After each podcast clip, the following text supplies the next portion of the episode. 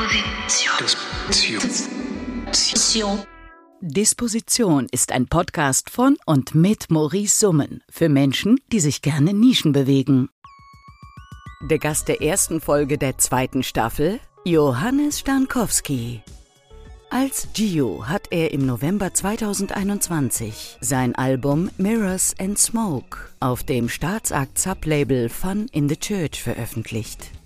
Ein Gespräch mit dem Kölner Musiker über seinen großen Pop-Entwurf und den ewigen Stau auf dem Mainstream, über seinen familiären Italo-Pop-Hintergrund und den Mythos einer 5-Euro-Flohmarktplatte aus der Grabbelkiste. Und den Wunsch vielleicht selbst eines Tages mit seinem Album in einer solchen Kiste entdeckt zu werden. Das Gespräch wurde bereits im Dezember 2021 aufgezeichnet. Aber Gio ist eh komplett aus der Zeit gefallen.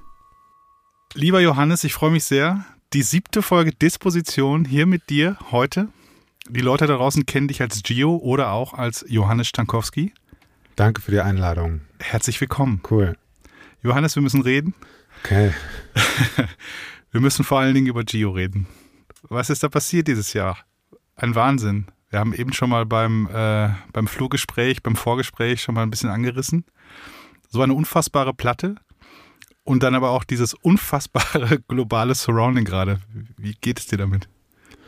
Ja, es ist verrückt, ne? Es ist äh, eine dystopische Situation irgendwie so ein bisschen insgesamt und Geo ist halt so eine, ähm, ja, so eine, so eine Art Ort, an den man dann irgendwie sich flüchtet vielleicht oder so. Es ist irgendwie so eine Antithese zu dem, was passiert.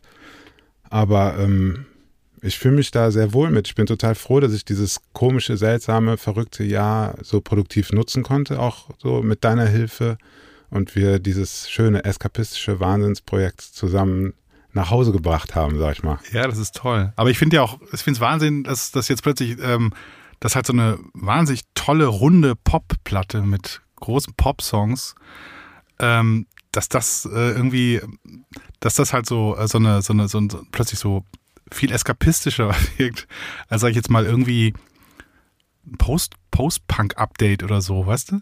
Also man hat ja immer früher das Gefühl, ich weiß nicht, wie es dir gegangen ist, aber in 70ern oder 80ern oder so, auch 90er Jahre noch, da war Pop eigentlich immer die Sprache des Mainstreams sozusagen, der, der, der, der gemeinsamen Übereinkunft. Das war das, worauf man sich einigen konnte.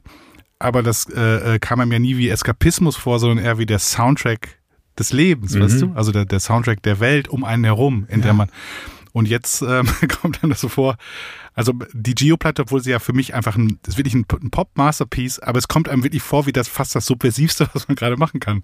Geht dir das ähnlich oder?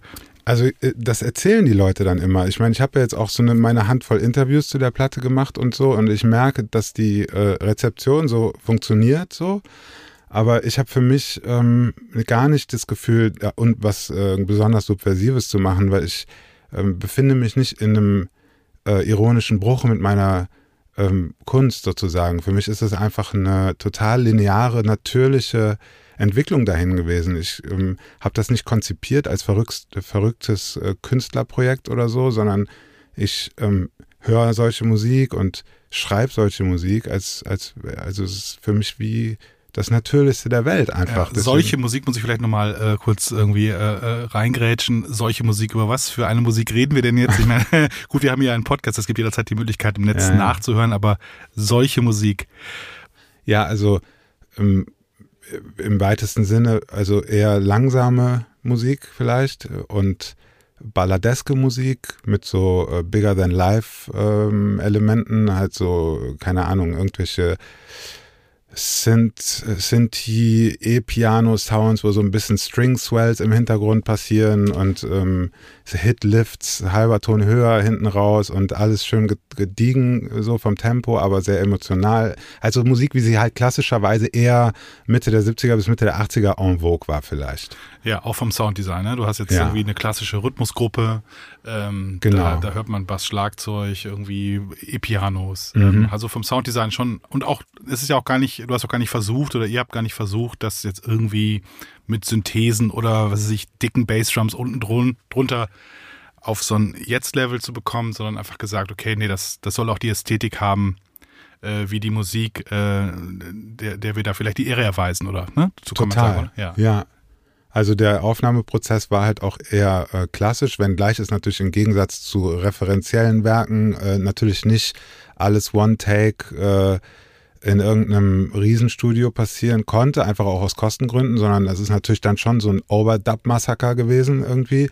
Aber so viel Bleeding wie möglich natürlich, so viel Gleichzeitigkeit wie möglich so, aber halt schon mit so gewissen Dogmen auch. Also dass man jetzt keine Fake-Streicher benutzt, sondern echte Streicher und so, ne? Also schon versucht, ähm, so gut wie möglich das zu machen, so wertig, wie es einem eben möglich ist. Und ich kenne zum Glück eine Menge Leute, die gut Musik machen können und gerne dabei waren. So. Ja, zu deiner eigenen musikalischen Sozialisation. Ähm, du hast ja die letzten Jahre vor allem äh, Kindermusik gemacht, aber durchaus auch, wie ich finde, mit so einem irgendwie 70s Approach oder so, so ein bisschen. Also eigentlich gar nicht mal so weit von Gio weg. Mhm. Allerdings natürlich in deutscher Sprache und natürlich irgendwie wesentlich, ich sag mal, familienfreundlicher, äh, also weniger die ähm, erwachsene klassische äh, Liebesblues, wie auch immer, ja. Thematik, die Geo ja doch sehr stark ja, ja. beschäftigt. Also in, als ich in den 80er Jahren sozialisiert wurde, wir sind ja ungefähr ein Alter, da gab es ja den schönen, äh, das schöne Schimpfwort Popperschwein. So, das Popperschwein. Ähm, hatten wir neulich hier auch mal in der Dispositionsfolge mit Jens Balzer. Ne? Der Popper sagt halt einfach Ja zum Produkt. Der Popper trägt gerne das Logo der Marke und so weiter und so fort. Der ist gar nicht irgendwie so subkulturell äh, äh, drauf oder so, ne? sondern er sagt schlussendlich äh, Ja zum Leben und damit auch Ja zum Konsum oder so. Ähm, aber wir hatten ja eben schon mal das Ding, dass, dass das jetzt mit, also in der jetzigen Zeit, ähm, das Geo und, und sozusagen der Pop äh, irgendwie gar nicht so zusammengeht, habe ich das Gefühl. Also, weißt du, also fühlst du dich sozusagen, also wo, wo, wo, wo siehst du dich da? Also ist das, ist das für dich sozusagen einfach eine komplette intime Sphäre, wo jeder reinkommen kann, der Bock hat, so ganz platt gesagt? Also ich glaube schon, weil, also ich kann mich noch erinnern, in den 90er Jahren wurde ja sehr binär äh, über Musik gedacht und gesprochen auf dem Schulhof und so. Also ich glaube, ich bin eine Generation oder eine halbe oder so unter dir. Ich bin 80 geboren und äh, bei mir war das halt in den 90er Jahren irgendwie so, dass sehr krass sortiert wurde nach dem, was gehört wird. So. Und dann warst du halt ein Skater oder ein Heavy Metaler und so. Und ich habe das Gefühl, dass diese, ähm, diese ideologisierten Musikgrenzen so ein bisschen aufgelöst sind und dass natürlich alles einfach ein Hörangebot ist, was auch einfach äh, immer weniger leidenschaftlich äh, verteidigt wird äh, von den jeweiligen ähm, Bereichen. Also jeder darf überall reinhören und darf sich überall dran mit amüsieren und so halt, ne? Ich habe dazu halt äh, äh, mittlerweile, glaube ich, für mich so die These entwickelt, dass durch das Invest auch eine gewisse Verteidigung nötig ist. Also früher hast du ja eine Platte gekauft, die hat, keine Ahnung, 15 Mark gekostet oder was. Mm. Und dann musstest du das investieren und dann hast du das natürlich, und man kennt ja auch, wie man sich man weiß noch, wie man sich Platten schön gehört hat, wo man vielleicht mhm. einfach nur einfach ein Tune oder so hatte, weswegen man es gekauft hat, ein Single oder so. Und dann hat man aber zwangsläufig immer wieder das ganze Album gehört und hat sich das so schön gehört. Ja. Und ähm, dann hat man das natürlich auch verteidigt, weil das war natürlich auch ein Invest ja, oder als Teenager war das natürlich auch eine Menge Kohle. Aber heute ne, Bezahl-Abo, klar, aber der Zehner im Monat tut dich vielleicht nicht so weh. Und die Verfügbarkeit von allem macht natürlich auch die Verteidigung von, von, von, von, von ausgewählten Dingen viel schwieriger. So finde ich. Ja. Ne? Weißt du, was ich meine? Also, ja, total. Ähm, äh, aber da, ähm, wir müssen hier nochmal in die Geo-Verteidigung.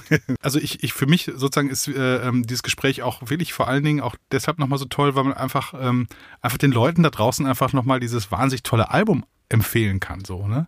Ja. Näher bringen, wie man so ja, schön sagt. Finde ich super. Es ist ein sehr hehres Ziel von dir. Mache ich gerne mit, so gut wie ich jetzt hier kann, so. Also ich finde auch, also ich meine, ich mache jetzt seit, äh, keine Ahnung, 20 Jahren oder so Musik und wie du ja schon gesagt hast, ich mache auch andere Sachen, Kindermusik zum Beispiel oder auch natürlich so Werbejobs und so ein Kram, was halt eigentlich jeder macht.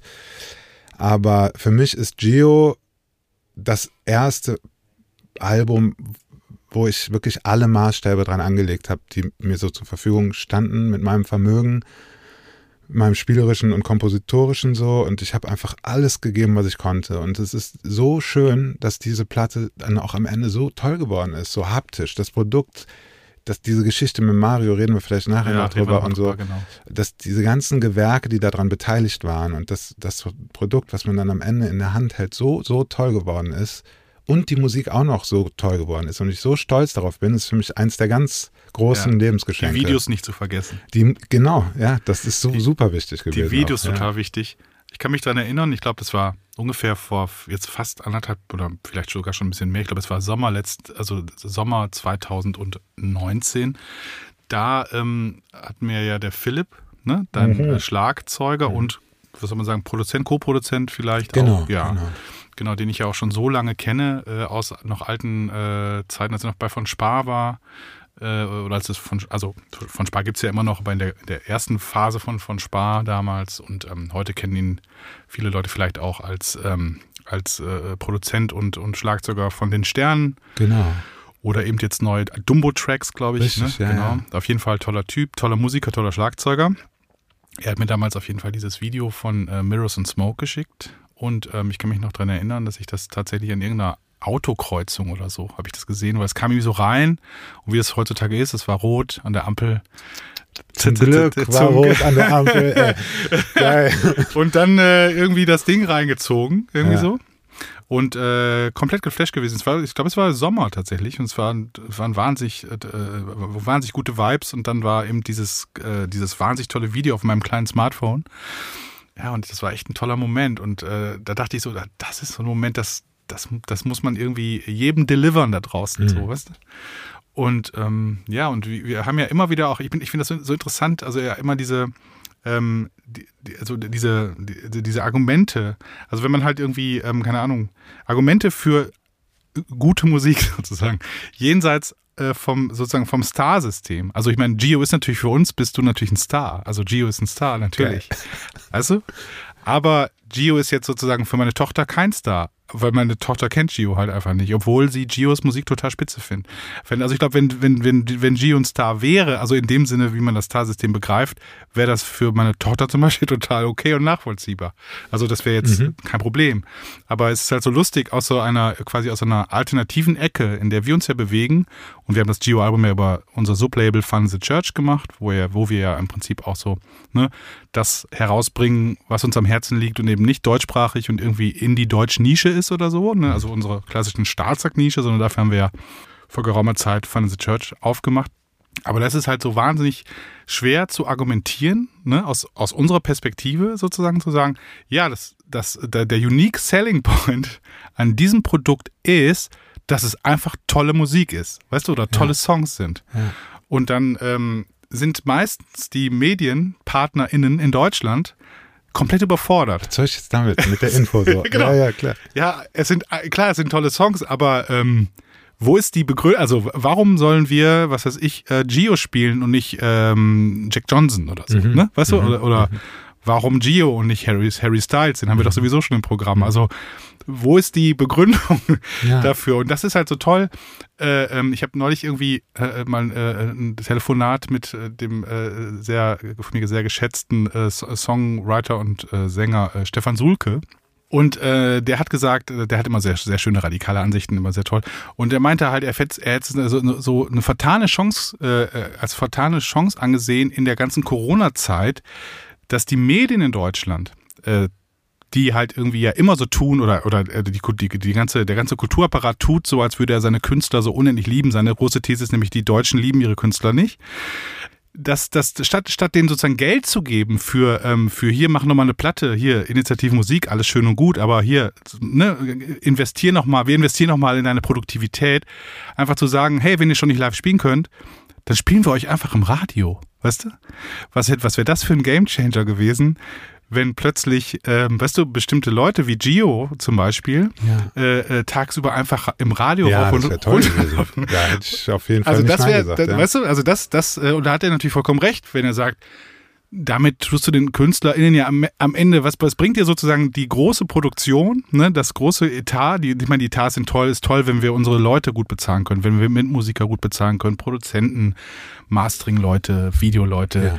und so weiter. Das ist fantastisch, dass die ähm, nicht unter prekären Arbe äh, Bedingungen arbeiten müssen. Das müssen sie oft genug und tun sie dann ja trotzdem, ne, so für, für, für uns. Aber äh, auf der anderen Seite ist es natürlich, wäre es natürlich ein totaler Wahnsinn, wenn du plötzlich sozusagen so eine Carte Blanche im Radio hättest, Mhm. weißt du, die du spielen könntest. Ja. Ich meine, stell dir das mal vor, was wäre was wär, was wär das für eine Welt? Ja, ja, total. Aber damit machst du dich natürlich auch direkt zu so einem Heinz-Rudolf Kunze so ein bisschen. Und das ist halt nur so mittelsympathisch. So Äh, irgendwie, äh, ich meine, ich ich verstehe das total. Ich sitze ja auch im gleichen Gebot, würde wahnsinnig davon profitieren, weil es ist, wenn man so kapitalistisch, äh, in der kapitalistischen Logik äh, Musik denkt, dann ist es konkurrenzfähige Sachen, die wir so machen und das würde sich nicht verstecken müssen und so weiter. Aber ähm, ich finde das auch überhaupt nicht schlimm, wenn es nicht beachtet wird, ehrlich gesagt. Vielleicht äh, tue ich dir damit als Labelchef jetzt auch keinen Gefallen oder so, aber ich finde es halt wesentlich, wesentlich befriedigender. Und ich kenne das auch von der anderen Seite, dass ähm, Musik intrinsisch so wertvoll ist, dass man sie nicht mehr weiter verteidigen muss, weil es einfach auch alles ein bisschen egal ist. So. Ja. Für ich, ich spreche ja auch einfach nur aus unserer, vielleicht so ein bisschen irgendwie, aus, aus, unserer zum Teil ähm, frustrierenden Praxis. Voll, ne? ich verstehe das Also, also wenn, wenn ja. du halt irgendwie, wenn du halt irgendwie, keine Ahnung, kannst halt bestimmte Sachen halt äh, inhaltlich argumentieren. Da kannst du halt sagen, ja, du, keine Ahnung, diese Band ist jetzt irgendwie, keine Ahnung, die, die ähm, verarbeitet, keine Ahnung, äh, ähm, die, die setzt sich mit, mit, mit gesellschaftlichen Problemen auseinander und lässt das auch so klingen. Also es ist, ne, es, es, es ist vielleicht total dissonant oder tot, es hat eine total starke Energie und es hat was Verstörendes. Es ist, es ist ein verstörendes Echo, äh, ne, ein verstör, verstörendes Feedback oder so auf die Zeit, in der wir leben.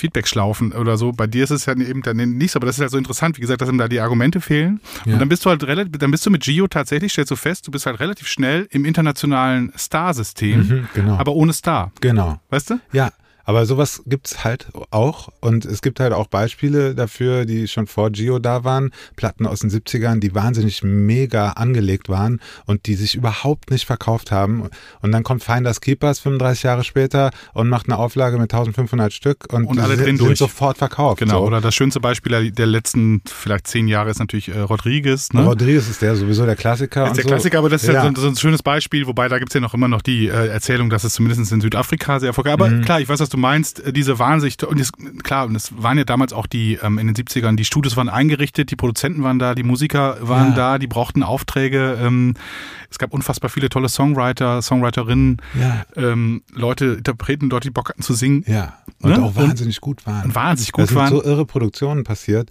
Und ich finde gerade auch bei der Musik, die wir machen, die ja nun nicht modernistisch ist und nicht jetzt funktionieren muss, äh, sondern dadurch, dass sie eben aus der Zeit gefallen ist, ist sie im besten Sinne ja auch für immer gültig so. Und das heißt halt, sie wird sich für immer verteidigen können.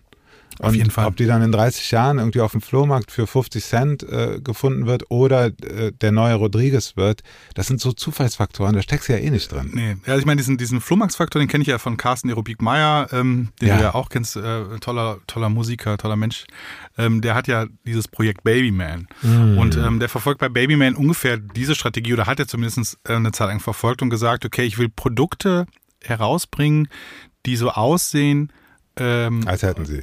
Als hätten sie. Beziehungsweise Platten, die in einer, in einer, in einer 5-Euro-Grabbelkiste halt einfach äh, äh, perfekt reinpassen und die die Leute will ich auch vielleicht nur wegen so einem kleinen Twinkle mitnehmen. Mhm. Das ist so ein, so ein kleines, so ein kleines Zwinkern ist da drin, aber ansonsten äh, genau, und das, das einfach dann so, so random äh, Entdeckung. Weil wir, vielleicht ist das aber auch so ein, so, ein, so ein Bedürfnis nach random Entdeckung. Ja. Weil ich glaube, wir kommen aus einer Zeit, in der hat man sehr viel random Entdeckung gemacht. Man hat die Flohmarktkisten für 5 Fünfer oder 1 Euro oder was oder eine Mark äh, Ja, geiles Cover, Geiles Cover mit mitgemacht? dem so. Und dann hat man angefangen zu recherchieren, aber man hat überhaupt keine Informationen zusammenbekommen, weil das, was an Informationen äh, zur Verfügung stand, eben so low war. Es gab kein Wikipedia, Mhm. es gab kein Discogs und all das. Es war, äh, zum Teil konnte man ähm, ja über Mund zu Mund, man konnte Freaks in Plattenläden fragen, man konnte und so. Aber das, was dann an Informationen war, war wahnsinnig low. Und Mhm. äh, deswegen war natürlich der Grad von, von Mystery sozusagen in, in, in, unserer Pop-Welt der 70er und 80er, 90er Sozialisation natürlich viel, Extrem viel hoch. extrem hoch. Ja. Und ähm, da habe ich manchmal das Gefühl, dass man sich auch da so ein bisschen, äh, also dass man das vielleicht auch irgendwie weitergeben möchte, weißt du? Also dass man selber lieber Mythos sein möchte, Mhm, ja. der der Flohmarktfund, als der äh, als der neue ähm, äh, äh, Billboard-Chart.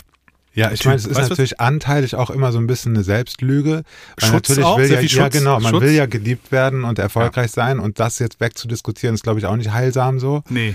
Ähm, insofern das jetzt mal anerkannt. Aber es ist vielleicht eine Option. Ja, genau. Es ist eine würdevolle Option, als Mythos so, zu agieren, so, weil dann ähm, hast du immer noch ein gültiges Argument, in den Spiegel gucken zu können, sozusagen. Ne? Und in, in, bis zu einem gewissen Punkt betrifft das fast alle Kunstschaffenden. Ja. Also- Wobei wir an dieser Stelle in diesem Gespräch dann diesen Mythos ja quasi zerstören, beziehungsweise nee, vielleicht auch wieder nicht, wer weiß auch schon. Ey, wir gehen davon, wir gehen gerade davon aus, dass all das, was wir hier machen, irgendwie für immer irgendwo drinstehen wird. Äh, ey, wer weiß das Ja, schon so ja, genau? ja. True Äh, wer weiß, was, was das am Ende für einen super Premium-Account bedarf, um äh, dieses Interview in 20 Jahren zu hören, weißt du? Also Ja, das ja. ist ja komplett unklar gerade. Ja, ja. Im Moment gehen alle von der alles, von, von der immer und überall Verfügbarkeit von allem The aus. Forever Cloud. Die Ja. Forever, genau.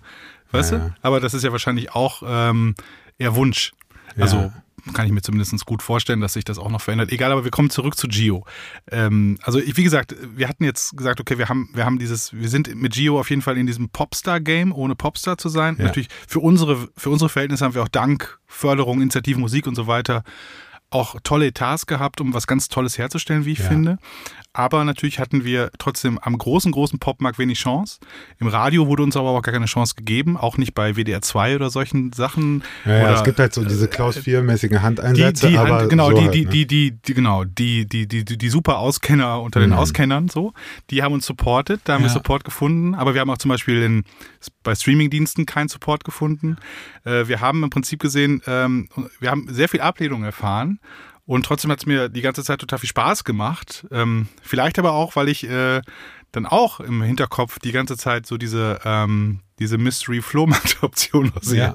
Weißt du? Ja. Also, Ich also, rechne mit der Option immer bei allem, was ich tue, von Anfang an. Deswegen verletzt mich das dann auch nicht mehr, wenn es Ja. nicht eintritt, weißt du?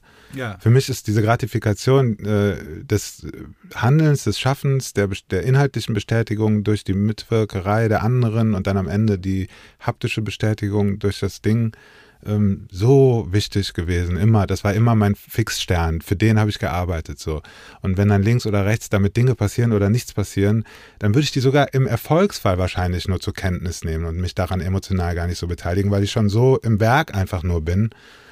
Und das reicht so. Ja. Ne? Ich meine, du bist natürlich auch ansonsten, du bist ja auch ein äh, erfolgreicher Songschreiber, du schreibst ja auch nochmal für andere Leutchen und Mhm. so, machst halt, wie gesagt, schon so Werbe, mit deinem Kinderding läuft sehr gut. Mhm.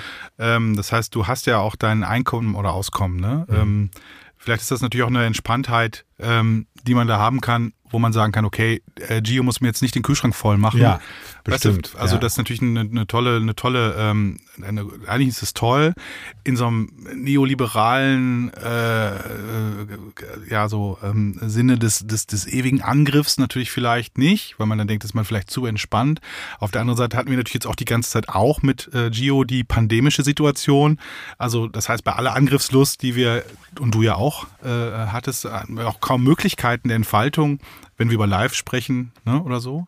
Und ähm, genau, und dann äh, ist man äh, in dieser Sit- Situation, ich meine, ich kenne natürlich auch wahnsinnig viele, ich meine, ich kenne zum Beispiel auch wa- wahnsinnig viele Songschreiber oder so, die für andere schreiben, für, keine Ahnung, für die, für die, für die bundesdeutsche Hitfabrik, ähm, die auch alle nebenbei wahnsinnig viele tolle Sachen machen aber die auch so eher so für sich oder im Kleinen halt, ne? Und dann auch vielleicht mal so eine kleine Auflage. Aber ich finde das Tolle bei Gio ist ja eigentlich, dass wir dann das ja gar nicht so in so einer ganz kleinen äh, Entdeckernische gelassen haben, sondern wir haben es ja eigentlich dann doch relativ stark aufgeblasen. Ja, Hardcore. Auf Maximum. Das Das so. ist, und das finde ich halt irgendwie, das ist sozusagen, das ist, das macht dann noch, do- doch nochmal wieder einen Unterschied. Von daher ist für mich Gio wirklich ein ganz, äh, also ich meine, ich mache ja schon seit 20 Jahren Platten und all das, aber von daher ist Gio für mich schon echt was ganz Spezielles und Besonderes, weil es eben, wie gesagt, meiner, meiner Meinung nach vom Songwriting her bedient es wirklich top, also au- auf einem Top-Level das komplette, könnte es das komplette Mainstream-Radio regieren, auch Produktion und all das, Videos top-notch, alles. Geil. Dann noch das, das, das, das Boutique-Parfum von Mario Lombardo dazu. Äh, äh, so ein 130 Euro Parfum als Special Edition. Es gibt erste verkaufte Einheiten, lieber Maurice. Darf ich an dieser Stelle erfreulicherweise sagen. auch tierisch, also ganz toll. Also Ja, sowieso ja. auch äh, das Artwork von Mario Lombardo auch spitze. Also alles, das ist alles, das ist einfach alles top-notch. Also man muss einfach sagen, das ist auf einem absoluten Top-Level, wo ich mich auch als, als, ähm, als Musikliebhaber und Musiksammler von, von ganz tollen Sachen so, ne, da, auch total, ich, also es ist, es ist einfach nur, ähm, ja, man fühlt sich komplett getouched von dem Produkt, in seiner Gesamtheit. Und dann versucht man das mit den Leuten da draußen zu teilen und dann ist es total schwer. Ja. Weißt du, was- also ich Ja, meine, ich verstehe das das total. ist, das ist wirklich extrem lustig. Ja. Und ich, und ich frage mich die ganze Zeit, ähm, Wie, wie, wie, wie wäre das denn, wenn, wenn Gio jetzt ähm, als Beispiel, neulich gab es doch diese eine Wetten das, dieses Wetten das Revival, ne? Ja. Gio spielt bei Wetten das. Ja. Und ich meine, früher hatte das ja auch noch echt eine Kraft, wenn du bei Wetten das, Ja. also keine Ahnung, was ich, Christa Burke hat. Ja, äh, das glaub waren genau die Slots, die eigentlich jetzt für Gio am Start wären. Ne? So. Da gibt es doch auch nicht diese Nibel oder wie die heißt. Da gibt es doch so einen Fernsehgarten oder sowas. Ne? Genau, den gibt es Also auf jeden Fall. Das genau. sind so Dinger, wo man natürlich, aber dann wäre es, spätestens dann wäre es wirklich ironisch gebrochen. Bis jetzt ist es ja wirklich so, dass man sagen kann, wir haben das so groß und so würdevoll gemacht, wie wir konnten. Aber Genau. wenn du da bei Andrea Knebel oder wie die heißt stehst und dir dann diese Ja. hysterischen Fragen, äh, wenn die dann mit dem Mikrofon zu dir kommt und so, das ist natürlich dann, genau. muss es irgendwie scheitern und da wird es so ein bisschen irrwitzig wahrscheinlich. Der Genau, aber Stelle. damals war es natürlich auch so, dass es natürlich auch kaum, es gab ja kaum auch Alternativen. Also ich meine, du brauchtest ja im Prinzip äh, nur die Liebe Ja, zählt oder ja, Wetten ja, das oder solche TV-Formate, um halt irgendwie ähm, in die Charts zu breaken. Ich habe ja damals selber noch in Plattenläden gejobbt und so, da kamen dann ja auch montags immer die Leute und haben gesagt, ähm, ich habe da am Wochenende was gesehen.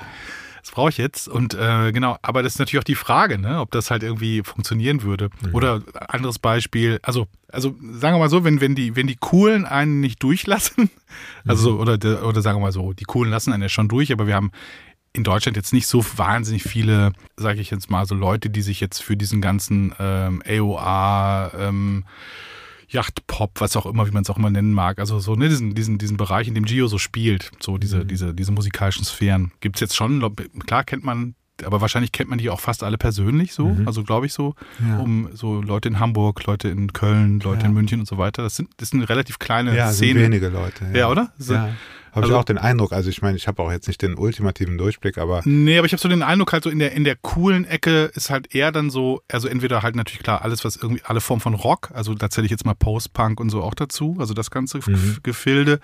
Natürlich auch elektronische Sachen, experimentelles Zeugs, aber natürlich auch dann, was weiß ich, Krautrock und diese ganzen Sphären, so Jazz natürlich auch, aber es gibt so unterschiedliche viele Nischen, aber ich so, so würde ich jetzt mal sagen, so diese Nische, äh, was, was quasi so aus dem So- Singer-Songwriter kommender großer Pop, ne, so, da wo ich jetzt Gio eben auch verordnen würde, ähm, da ist ein relativ, das ist eine relativ kleine Gruppe in Deutschland, habe ich das Gefühl. zumal nicht de- deutschsprachig. Ne? Ja. Also die äh, Sachen, die sehr, sehr schön und ähm, liebevoll äh, und irgendwie off-art-mäßig äh, sind auf deutscher Sprache, gibt es schon mehr, finde ich mittlerweile. So Tristan ja, äh, und Busch, so genau.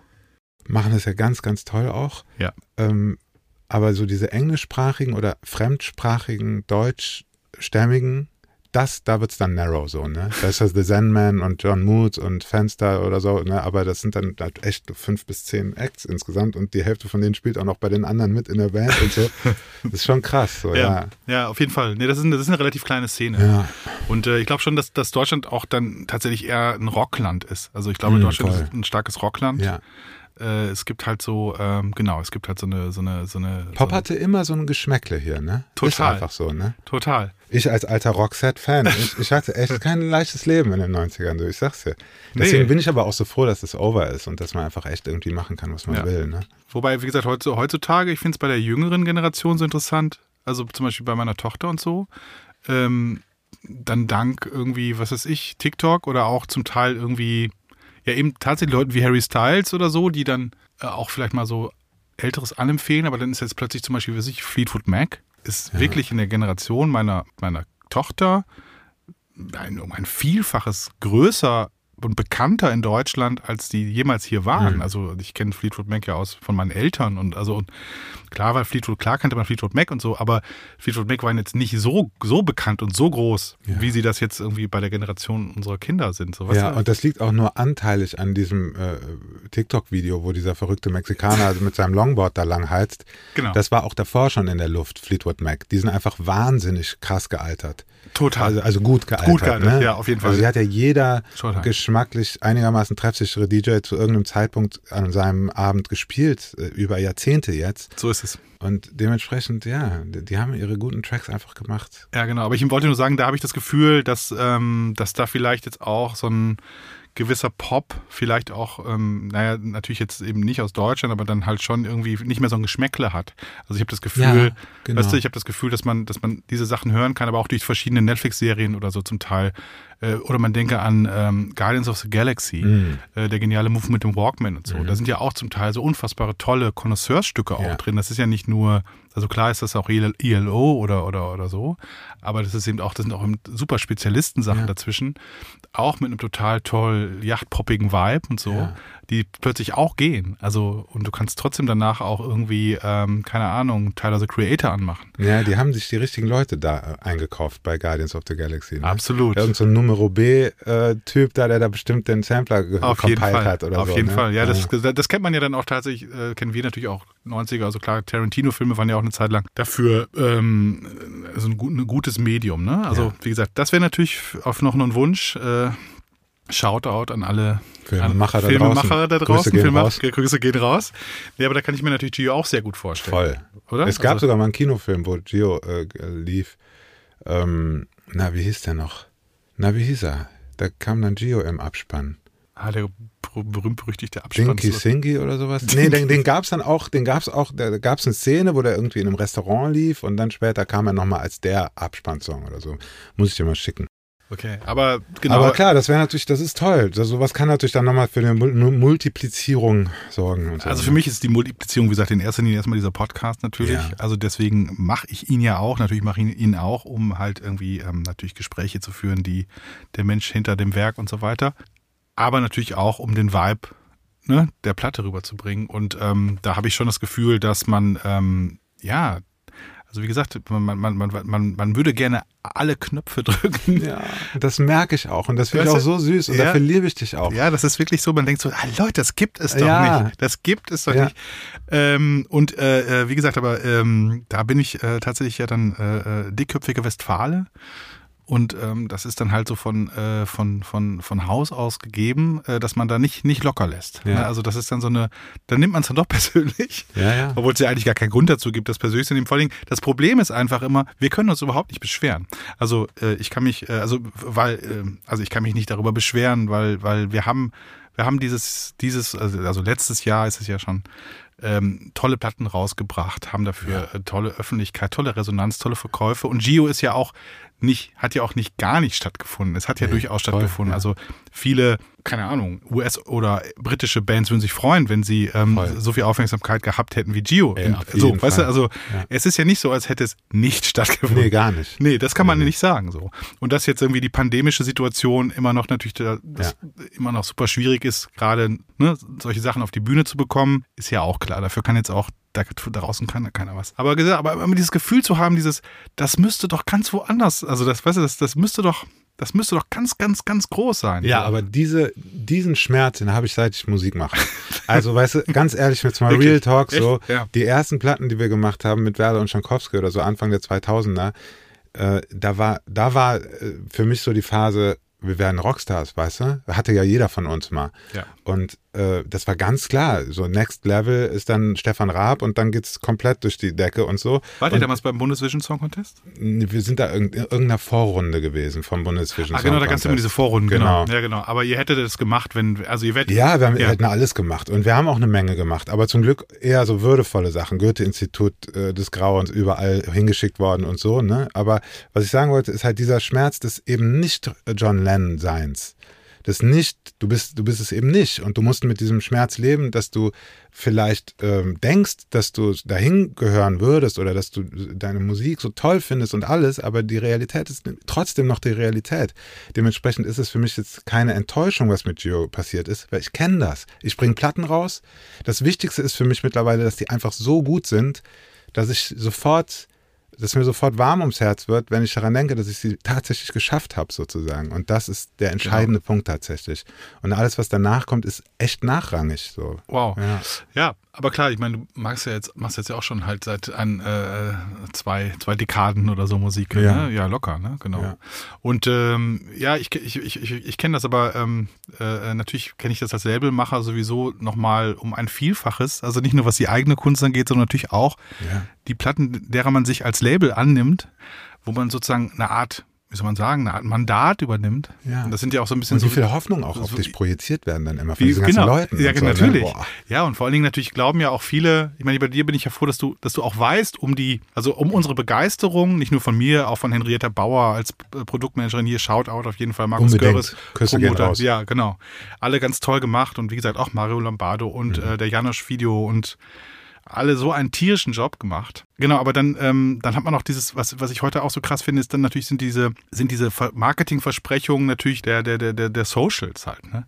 Was man dann da so reinballert. Also immer diese, wir haben ja tatsächlich auch richtig Trailer produziert für, für Insta und so. Mhm. Ähm, das, das, was ich auch total toll finde. Ich finde es auch irgendwie, ich finde die auch total super. Aber ich finde es halt total krass, was man da sozusagen für, für, für ein Invest irgendwie hat. Und irgendwie auch eigentlich ja auch weiß, dass man das Spiel nur mitspielt, aber mit im Grunde genommen total wenig Effekten. Also von vornherein weiß man eigentlich, dass da gar nicht so viel bei rumkommen kann. Klar, es wird sich hier und da mal jemand verfangen, aus Versehen hat man vielleicht bei ähm, der ähm, äh, äh, bei der Auswahl der Kriterien für die Zielgruppe reichweitentechnisch mal vielleicht ein paar Parameter richtig eingestellt für mhm. irgendeine Sekunde, weißt du, und da kommt dann irgendjemand da rein und, ähm, und, und findet das tatsächlich gut und keine Ahnung, kauft die Platte oder entdeckt das auf irgendeinem Streaming-Portal für sich, super. Aber ähm, es ist ja sehr unwahrscheinlich, wissen wir ja mittlerweile alle, weil wenn wir sagen, naja, in Deutschland gibt es halt nur so ein paar Leutchen, die ja, sich wirklich dafür richtig deep interessieren, ja, ähm, dann kann man die auch alle anrufen. Weißt? Ja, ey, true story, auf jeden Fall. Aber trotzdem finde ich diese ganze Digitalwerbung, da haben wir ja jetzt auch mal unsere 40 Euro draufgeschmissen und so Sachen, einfach genau. mal um zu gucken, was so passiert und so. Ja. Finde ich irgendwie, klar, ich meine, dieser analoge, wir haben ja auch riesengroße, total tolle Plakate gemacht, muss man man vielleicht auch mal an dieser Stelle sagen. Wir Berlin und Köln sind komplett zugeknallt geworden. So. Aber ich finde, so was so die Treffsicherheit angeht, ist mit Sicherheit die Digitalwerbung äh, total vorzuziehen, weil du halt schon äh, ausmachen kannst, wen du erwischst oder wen du gerne erwischen würdest. Und bei so Plakaten, da läuft halt jeder Opa Gerd da dran vorbei, der halt ganz bestimmt nicht dann guckt, was es für eine Platte ist. So. Nee, klar. Wobei wir natürlich Opa Gerd auch total gerne willkommen heißen. An dieser Stelle auch nochmal alle Opa Gerd, so klar.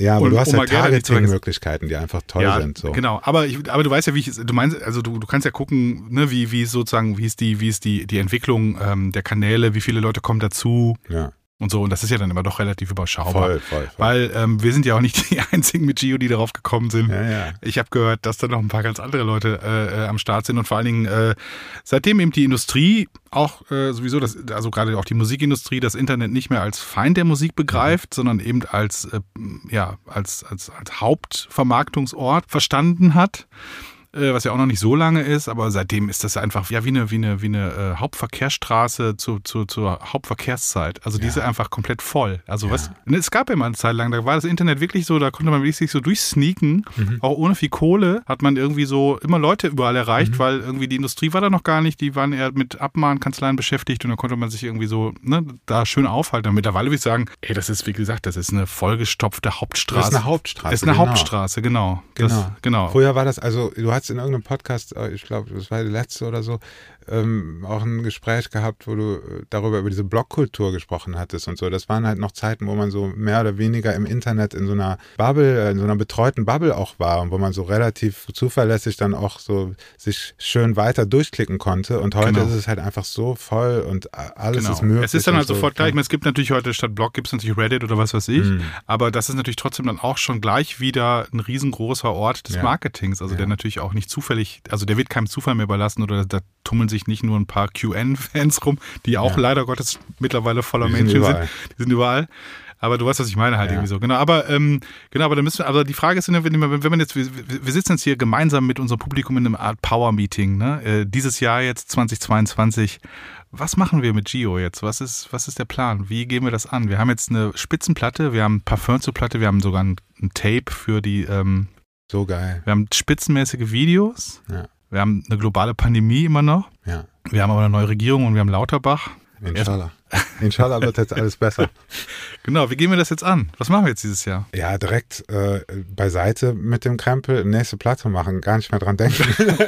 Nein, sorry. Das ist so die, das ist so die, genau das so die, das so die, die, die klassische Künstlerinnenhaltung, ja. weil man ja auch eh dieses Werk schon äh, seit Jahren mit sich so. rumgeschleppt hat, beziehungsweise es hat Jahre gedauert, es fertigzustellen. Ja. Es ist mit ab, mit äh, an dem Tag, an dem man die Vinyl in den Händen hält, genau, abgeschlossen. Weg. Weg. Nein, ich, also für mich persönlich wirkt es noch immer nach. Ich bin noch nicht in der Post-Album-Depression so richtig angekommen, weil ich immer noch so dieses Nachglühen habe. Es ist wirklich unglaublich ähm, befriedigend gewesen, dieser ganze Prozess. Und ähm, wenn gleich jetzt keine Tour zur Platte, wie das ja klassischerweise immer so ist, stattfinden kann, ähm, spüre ich dieses Projekt noch total in mir. Und es ist einfach total großartig, dass wir das irgendwie alles hingekriegt haben. Dementsprechend ähm, würde ich jetzt einfach erstmal kurz sagen, noch ein bisschen nachglühen lassen und äh, gucken, wie sich die Geschichte entwickelt. Idealerweise natürlich irgendwie mit einer Booking-Agentur gemeinsam so ein paar Dinger dann machen im Frühjahr, wenn alles wieder so ein bisschen aufgeht, würde ich mich natürlich nicht versperren. Aber jetzt davon auszugehen, dass es auf jeden Fall geht, guck mal, du musst ja auch immer denken, alle wollen ja dann wieder auf die Alle Bühne wollen. und so. Diese ganze Flaschenhals. Ja, ich, äh, also jetzt, also ich so. erlebe ja gerade in meinem äh, Umfeld, wie jetzt tatsächlich dann äh, erste Touren nach zwei- oder dreimaliger Verlegung tatsächlich jetzt abgeblasen werden. Also, Oh. also dass, dass der Nachholtermin wird halt, den gibt's halt nicht mehr. Vielleicht ist dann, liegt da eine Chance dann wieder für den einen oder anderen zumindest irgendwie kurzfristig spontan irgendwo Ja, ja. reinzugrätschen, weißt du, dass man sagt, ja, äh, ähm, keine Ahnung, weil ich meine, die Clubs, wer weiß, ob dann da auch noch wieder irgendwelche äh, ähm, Förderbazookas äh, Ja. losgetreten werden, das äh, braucht ja dann auch Programm. Also wenn es wieder Förderung gäbe für Clubs, wo man sagt, man kann zwar vielleicht immer noch nicht Full Capacity, aber man kann was machen, dann braucht man ja trotzdem auch, keine Ahnung, äh, weiß man gerade nicht, aber ähm, wissen wir gerade zumindest nicht, aber okay, aber live wäre eine Idee, ne? Hätte ich Live, super Bock. genau. Also ich hatte, letztens war ich beim Janosch in seinem Videostudio da in Köln, da war der John Moots auch zu Besuch. Wir hatten da beide gerade ein Video aufliegen beim Janosch in der Schnitteinheit und da habe ich mich mit dem auch darüber unterhalten, weil der macht das ja auch alleine live, ne? Und ich habe immer gesagt, das würde ich nicht machen, weil da ist direkt dann dieser ironische Bruch drin. Dann hat man so diesen, diesen äh, Kasper, da, der da mit seinem Playback äh, MD-Rekorder da seinen Song selber anmacht auf der Bühne mit einer Squire Fender dann da rumhampelt oder so. Das wollte ich eigentlich nie. Aber lustigerweise bei John Moods zum Beispiel funktioniert das halt super, weil ähm, bei dem wirkt das irgendwie nicht lächerlich so, ne? Und äh, ausgehend davon ähm, habe ich mich dann auch mehr mit dem Gedanken beschäftigt, vielleicht gar nicht dieses Mal unbedingt mit 14 Leuten auf die Bühne zu müssen, wie ich das vorher so mir eigentlich vorgestellt hatte, weil dann wird es echt unrealistisch. Niemand wird diese Gagen bezahlen, dies, das, Biff, Puff, Reisepa- Reiseparty und so.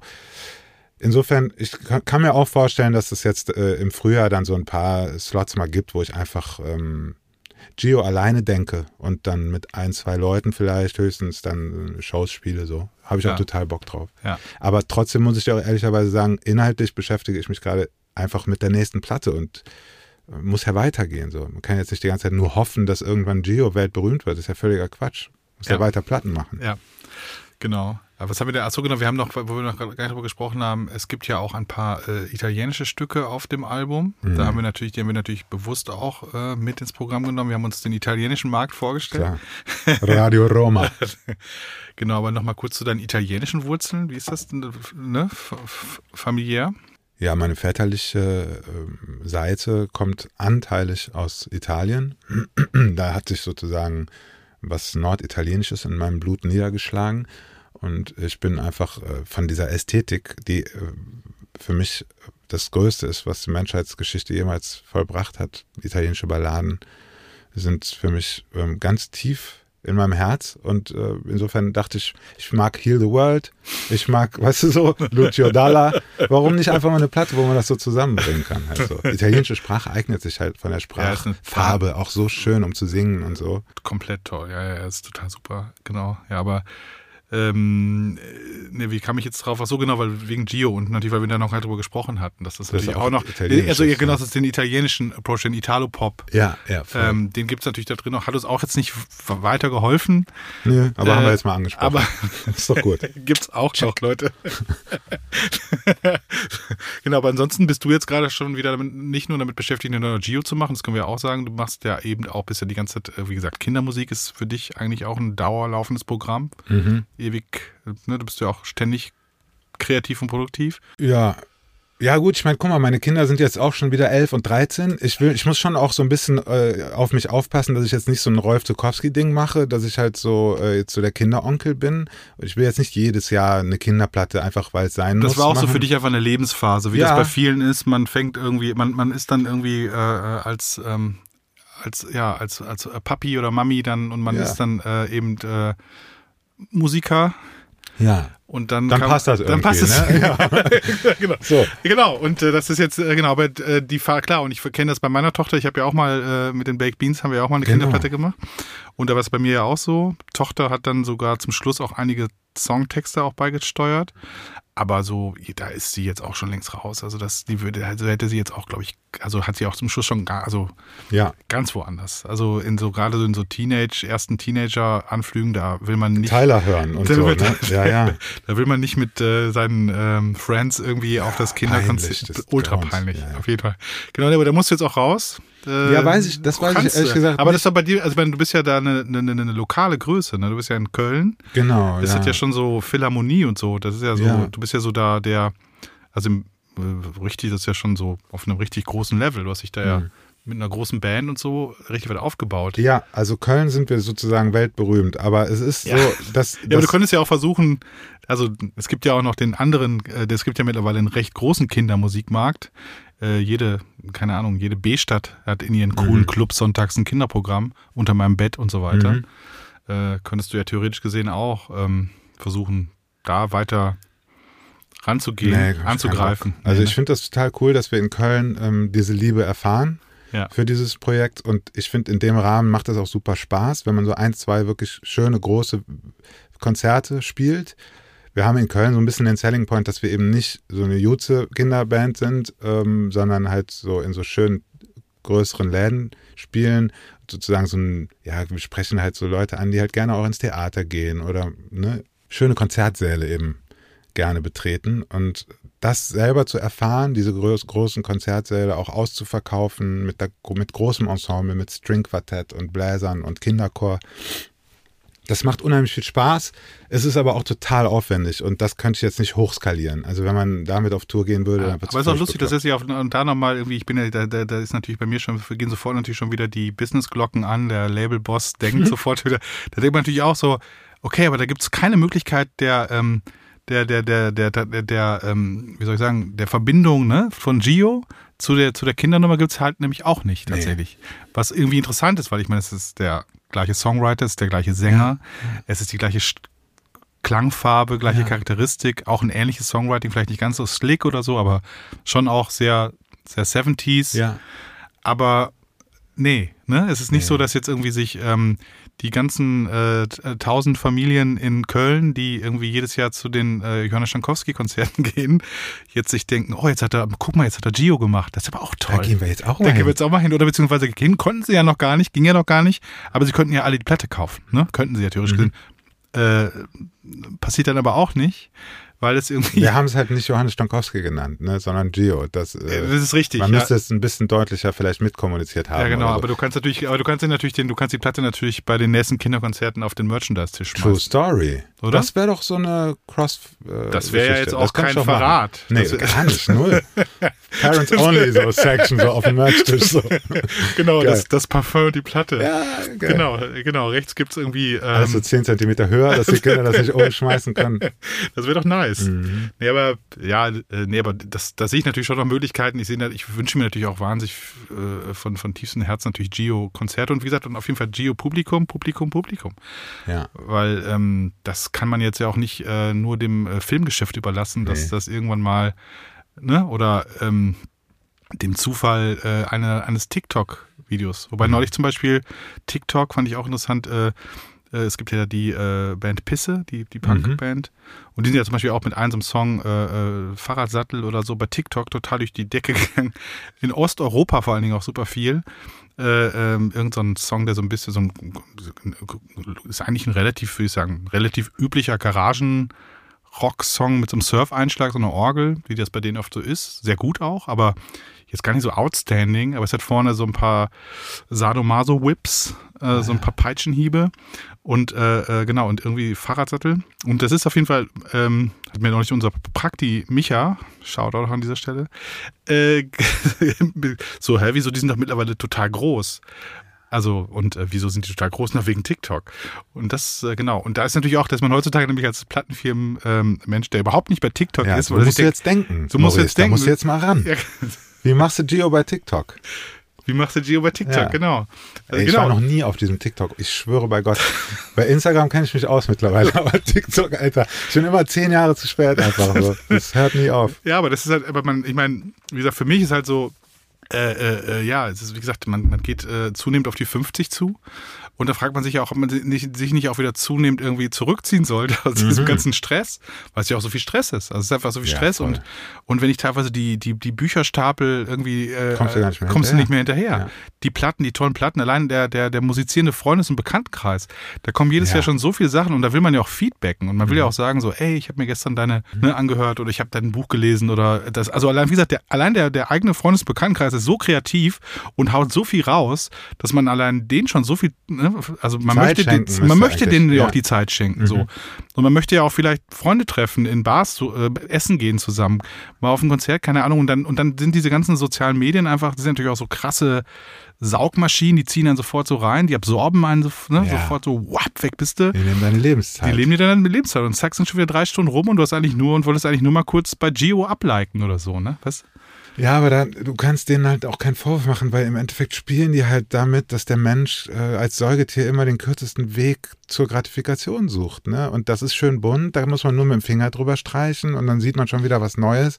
So ist der Mensch, Ich- ist halt fehlerhaft. Ja, ich, ich, ich, verstehe das ja auch alles total. Ich bin ja auch selber to total glücklich, dass wir, dass, dass es das, das gibt und äh, dass man auch eigene äh, Medienkanäle hat und so weiter und so fort. Ich habe kein Problem. Ich wollte nur sagen, halt, wie das jetzt bei TikTok ist, merke ich jetzt gerade bei mir so eine Stelle, wo ich so denke, naja, so als, als, als Label. Als Businessman Als musst du da Businessman jetzt muss, da rein. Ja. Ich muss da rein. Und ich muss doch hier nicht in dem Podcast rumjammern. Nee, ich muss, Marit. Marit, ich muss hier, ich muss hier Gio, weißt ja, du, du musst ja Life. einfach so einen äh, Ja. Praktikanten Ja, man 2.0 kann- ja, eben. nochmal anlachen, so, so der ist sich es, da genau. auskennt. Und, dann, macht er genau, und dann ab dafür. Ja. Ne? Und genau, äh, ähnliches Ding, äh, NFTs natürlich, so NFTs und TikTok, würde ich sagen, das war äh, 2021 und wird auch dieses Jahr 2022 äh, wahrscheinlich erstmal nicht, nicht abbrechen. Äh, genau, und da muss ich ja dann da stattfinden, ne? Wo ist, wo ist, wo ist, wo ist das? Ja, aber äh, NFTs hat natürlich jetzt schon eine starke Saturation gehabt, so um August rum. Jetzt ist ja erstmal gerade wieder, weil die Gas-Fees auf dem Ethereum-Netzwerk sind so hoch. Absolut. Das macht keiner mit gerade. ja, das stimmt, aber das wird sich auch wieder ändern, auf jeden Ja, Fall. das wird sich ändern. Ja, genau. Genau, aber ich wollte nur sagen, ne, das sind so, aber ich, ich, ich weiß nicht genau, bei TikTok bin ich wirklich so, da denke ich gerade so, Da könnte was drin sein für dich. da sozusagen. könnte was drin sein, da könnte auch für Gio was drin sein. Ja, also ja, dann könnt- bin ich sofort dabei. Dann mach oder? das mal. Lass ja, ja. Mach du das, ich dachte, Nee, ich würde das. nicht machen, weil ich bin wirklich total anfällig für sowas. Ja. Ich werde dann süchtig, muss ich echt sagen. Ne? Also ich kann, ich kann ganz schlecht nur mit sowas umgehen. Deswegen habe ich auch immer wieder so äh, Phasen, wo ich regelrecht monatelang Tastenhandys benutze, weil ich wieder merke, mir ist das entglitten sozusagen. Ich bin einfach zu viel auf YouTube. Das ist einfach so das Ding eigentlich. Ne? Und dann habe ich da immer so Rabbit Holes, ob es Armdrücken ist oder Schach oder sowas. Und dann gucke ich irgendeine Scheiße, die mir einfach mein Leben wegfrisst, meine Zeit so, weißt du? Und das geht nicht. Diesen Kompromiss äh, Nee. sollte man nicht so oft und so in der. Nee, so geht mir das, ja, wie gesagt, es geht mir ganz ähnlich, aber ich bin dann immer geschäftsmäßig, kann man es mal aus, gerade immer noch in den äh, Pandemiezeiten, Privatsphäre, Geschäftswelt, das ist ja alles mittlerweile, das ist ja, ne? Man hat ja auch keine Lust, irgendwie zwei Telefone zu haben, man hat keine Lust, irgendwie vier Profile zu haben, man, also man hat keine, keine Lust, noch mehr E-Mail-Adressen zu verwalten, noch mehr Accounts zu verwalten und so weiter und so fort. Ähm, deswegen äh, vermischt sich das ja auch alles so und sowieso immer noch Homeoffice. Äh, da ist ja eh dann der private Anruf, ne? Äh, genau, also äh, für, für wen mache ich den, den Kaffee gerade? Für den Labelboss oder für die, für die Privatperson? So, ne? Und da habe ich natürlich auch gerade Angst, dass ich dann in so einen ähm, noch so einen krassen Strudel. Ja, genau, so, so ja. verzettel. Ja. Und genau, aber ich, ich habe das Gefühl, dass, wie gesagt, ich meine, wenn Pisse und der Fahrradsattel bei, Ja, aber das ist auch schon wieder so random irgendwie. Ich meine, das ist schon wieder so klar, dass es ausgerechnet bei Pisse dann durch die Decke geht. So. Jesus Christ, ey. Wie willst du das nachbauen? Nee, das kannst du nicht nachbauen, aber, aber das, natürlich, das ist ja auch alles total random halt. Also ich glaube, es ist insgesamt auf random angelegt. Ja, ja. Äh, wobei natürlich eine aktive Fanbase. Ich sag ja auch immer, meine Tochter hat bei äh, über ihre WhatsApp-Gruppen eine höhere Viralität als ich äh, über alle unsere Kanäle. Ja, Wahnsinn. Ne? Weil wenn die irgendwie über ihre äh, x Gruppen, in denen der sie ist, halt irgendwas richtig hart Ja, abfeiert ja. und das teilt, dann kann das von da aus viraler gehen. Dann schmier die doch einfach. Jede Woche 50 Euro. Promo-Section. Ja, statt bei Insta, oder? Ja, ja. Mal unsere, meine Tochter, die eigene Tochter schmieren. Vielleicht ist das der Weg. Ich, Mhm. ich finde gut, dass wir da hier drüber reden, weil es, äh, das, da, man muss sich auch ab und zu mal treffen und irgendwie, So ein bisschen out of the box gehen, so, ne? Ja, unbedingt. genau, out of the box. Wir haben jetzt, äh, wir sind ja hier, ähm, können es ja auch immer mal sagen, wir nehmen dieses, äh, dieses Gespräch im späten Dezember auf, aber ausgestrahlt wird es erst im Januar, deswegen bitten wir auch zu entschuldigen, wenn es hier mal auf der Zeitachse mal durcheinander kommt. Mhm. Manchmal reden wir von diesem Jahr, manchmal reden wir von jenem Jahr. Äh, Gio erschien 2021, nun ist 2022. Ähm, Januar finde ich auch immer noch ein Top-Monat, um noch so ein bisschen nachzuhören, was gab es letztes Jahr äh, oder auch noch Filme zu gucken oder so, ne, die ganzen schönen Best-of-Listen und sich da mal so ein bisschen durchzuscrollen. Abschließend vielleicht ein paar schöne Hörtipps von Gio. Das kann, wie gesagt, aus allen möglichen Dekaden sein. Es kann was Aktuelles sein. Es kann deutschsprachig, italienisch oder in anderen Sprachen der Welt dargeboten, wie du möchtest. Okay, dann würde ich einfach in loser Reihenfolge jetzt mal anfangen mit meiner neuesten Entdeckung, The Zen Man. Ja. Habe ich noch nicht ganz kapiert. Ist, glaube ich, so ein Mystical Project aus Berlin oder sowas. Ne? Man weiß es noch nicht so richtig, aber man wird es bald wissen oder so. Ungefähr in der äh, Ja. Ecke kann man das verorten. Es klingt unglaublich ähm, betörend, was sie machen. Die haben so, ich kenne mich ja nicht mit Musiktheorie aus, aber ich würde jetzt mal mixolydische Skalen sagen. Die haben so ganz komische tonale ähm, Reihenfolgen in ihren in ihren ähm, Musikstücken, die sehr betörend auf mich wirken. Und man könnte es vielleicht so, ich würde jetzt mal so sagen, ESO-Pop oder sowas Mhm. sagen. Mhm. Fand ich absolut richtig umwerfend gut. John Moods auch sowieso. Finde ich, Ja. find ich immer besser von Tag zu Tag. Ähm, muss man so ein bisschen durch diese ironische, die ironische Brille sollte man vielleicht dann bei Zeiten mal beiseite legen, weil es ist Ja. wirklich ein toller Künstler. Ich finde auch, dass bei, bei, bei John Woods ist eigentlich, finde ich, so ähnlich wie bei dir. Es ist, es ist eigentlich, ja, es ist auch die totale Liebe zur Musik. Ja, so. Und ähm, der Gestus, klar, der Look und so, klar, Man hat halt Spaß dabei. Man hat Spaß dabei So. und, und klar, und finde natürlich auch diesen, diesen aus der Zeit gefallenen Look der 70s oder so, Ja. der aber auch gar nicht so aus der Zeit, ist ja, im- momentan gehen ja, es gehen ja eigentlich alle Looks nebeneinander ja. oder alle sind auch um around, genau, aber ich finde auch, das ist musikalisch ist null ironisch, also es Ja, ist einfach genau. Musikalisch ist es eben überhaupt nicht Nee, ironisch. null. Dann ist, gibt natürlich so Discovery Zone, seine Frau und so, die, die spielen dann so ein bisschen offensiver mit diesem Ironischen vielleicht oder so. Aber grundsätzlich sind das alles halt wirklich sehr leidenschaftliche, sehr begnadete Musiker. Und äh, jetzt mal Sachen, die vielleicht nicht gerade so am Start sind. Letztens habe ich eine Platte von meinem Plattendealer empfohlen bekommen. Ähm, Hölderlins Traum heißt dieses, so eine krautige Platte aus den 70ern. Aus Wuppertal kommt die Band. Mhm. Hat mich extrem beeindruckt. Klaus Renft habe ich gerade auch wieder so eine Phase. Wo ich interessiere mich gerade total für deutsche Musik aus den 70ern, weil ich suche so einen, ähm, ich suche irgendwie so einen Tonfall für meine nächste Platte, die ja auch, die Genau, das auch deutsch. genau, du machst jetzt auch noch eine deutschsprache Popplatte, ne? Wenn, also, wenn ich das Gefühl habe, dass es gut ist, was ich mache, Genau, ich da sind wir vielleicht, dran. genau, aber- also eben genau nicht der nicht der Gio der Kinder äh, nicht der Kinder äh, Stankowski, Ja. sondern der Pop Erwachsenen Ja. Stankowski, der vielleicht mit Gio verwandt ist, aber dann die deutsche Sprache Ja. sagt. Genau. Ist natürlich eine völlig andere Ästhetik und in meinem Kopf fühlt, fühlt sich das gerade so an wie eine Mischung aus Hölderlin und dem jungen Hannes Wader und Klaus Renft oder sowas. Aber es könnte auch sein, dass ich meinem Perfektionismus zum Opfer falle und dann klingt es doch wie, weiß ich nicht, Divine Comedy und Adam Green oder so. Oder Safer Man jedenfalls. kriegt natürlich die angelsächsischen, die angelsächischen Einflüsse. Ja, kriegst nicht ganz die raus kriegst wahrscheinlich, raus. ne? Nee, das ist ja immer, das ist ja, das, das ist das, ja, man wird es sehen und so, das, ist aber das zentraleuropäische Pop-Dilemma. Ja, genau. Wobei eben, das finde ich halt so spannend an so den DDR-Bands, dass die, bis auf natürlich diesen ganz klaren Beat-Einschlag, den die alle haben, äh, dass da schon irgendwie so eine, eine andere, da ist so ein komischer, so ein mittelalterlicher deutscher Vibe drin. Ich kann das gar nicht genau beschreiben, aber dadurch, dass die auch alle so Naturbilder benutzen, weil sie halt nicht Klartext sprechen konnten und so, da ist irgendwie was total Faszinierendes Und, und irgendwie drin. ist oft auch klassischer Gesang im Spiel, finde Mhm. ich. Also eher klassischer Gesang. Mhm. Also der dann aber auch zum Teil auch äh, versucht, irgendwie ähm, äh, Blues zu intonieren oder ja, so. Blues ist viel drin, ne? Blues, Stimmt. aber ja. irgendwie mittelalterlich Blues oder so. Ja. Ähm, ich habe mich neulich nochmal wieder mit, äh, kann man auch nochmal ein Stück in die Playlist rein, also, äh, F- F- F- Fender Graph Generator. Oh ja, boah, Van der Graaf Generator, super. Das ist ja Band. auch, das ist ja auch so, das hat ja auch immer so komische, ähm, so, so undefinierbare, harmonische Mhm. Räume, die sich zwischen klassischen Skalen, aber irgendwie auch Bluesrock zum Teil. Ja. Fand ich auch immer toll, genau. Ach, jetzt bin ich hier dran, jetzt, ich schmeiß auch noch mal was in die Runde. ja, sicher. Bruder, Äh, meine, meine größte Entdeckung äh, des letzten Jahres tatsächlich ein junger Künstler aus ähm, Bochum, heißt auch Johannes. Äh, und sein äh, Projekt heißt Eat Them. Ha. Und ähm, da gibt es jetzt eine, ein Tape, äh, äh, auch bei Staatsakt herausgekommen, auch digital erhältlich. Gelbe Spinnerei heißt das. Und ähm, das wird dir auch sehr gut gefallen, wenn es darum geht, vielleicht einen eigenen Ausdruck.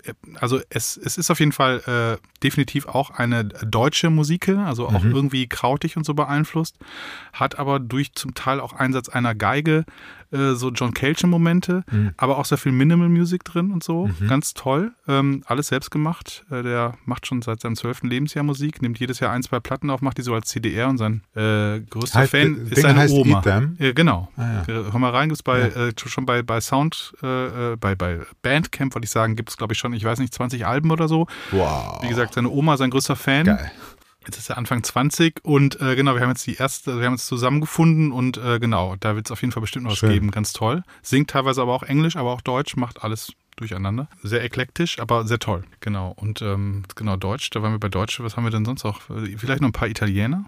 Ja, Italienisch. Da bist du doch eigentlich. Ja, ja aber da habe ich keine Geheimtipps. Weißt du, bei Italien ja, ist es wirklich so, da höre ich halt Claudio Baglioni, ja. Lucio Dalla, das sind keine überraschenden Sachen. Die, also ich würde mal so sagen, äh, es gibt eine Playlist auf Spotify, Geoversum habe ich die genannt, wo ich sozusagen die Sachen, die mich am meisten beeindruckt haben, was so italienische Sprache und Pop angeht, da habe ich die mal so reingeschmissen. Da kann der, der geneigte Zuhörer oder die geneigte Zuhörerin gerne mal rein ja, genau. klicken. Ansonsten würde ich abschließend, da hatten wir auch äh, eben im Flur schon drüber gesprochen, äh, Karl Schilde vielleicht nochmal in die Liste ja. schmeißen. Das machst du ja auch, ne? Ja, genau. Aber das ist dann Fun in the Church. Ja, wieder, genau, ne? ist Fun in the Church. Genau. Großartig. Hat ja. zwei Lieder gerade draus, auf, ne? kommt ja. eine Platte bald. Kommt Platte, Super, genau. Bin ich sehr gespannt. Ja, sehr tolle Platte, ähm, sehr tolle, sehr tolles Songwriting, ähm, ganz tolle Atmosphäre. Ja. Möchte ich hier auch nochmal jedem ans Herz legen.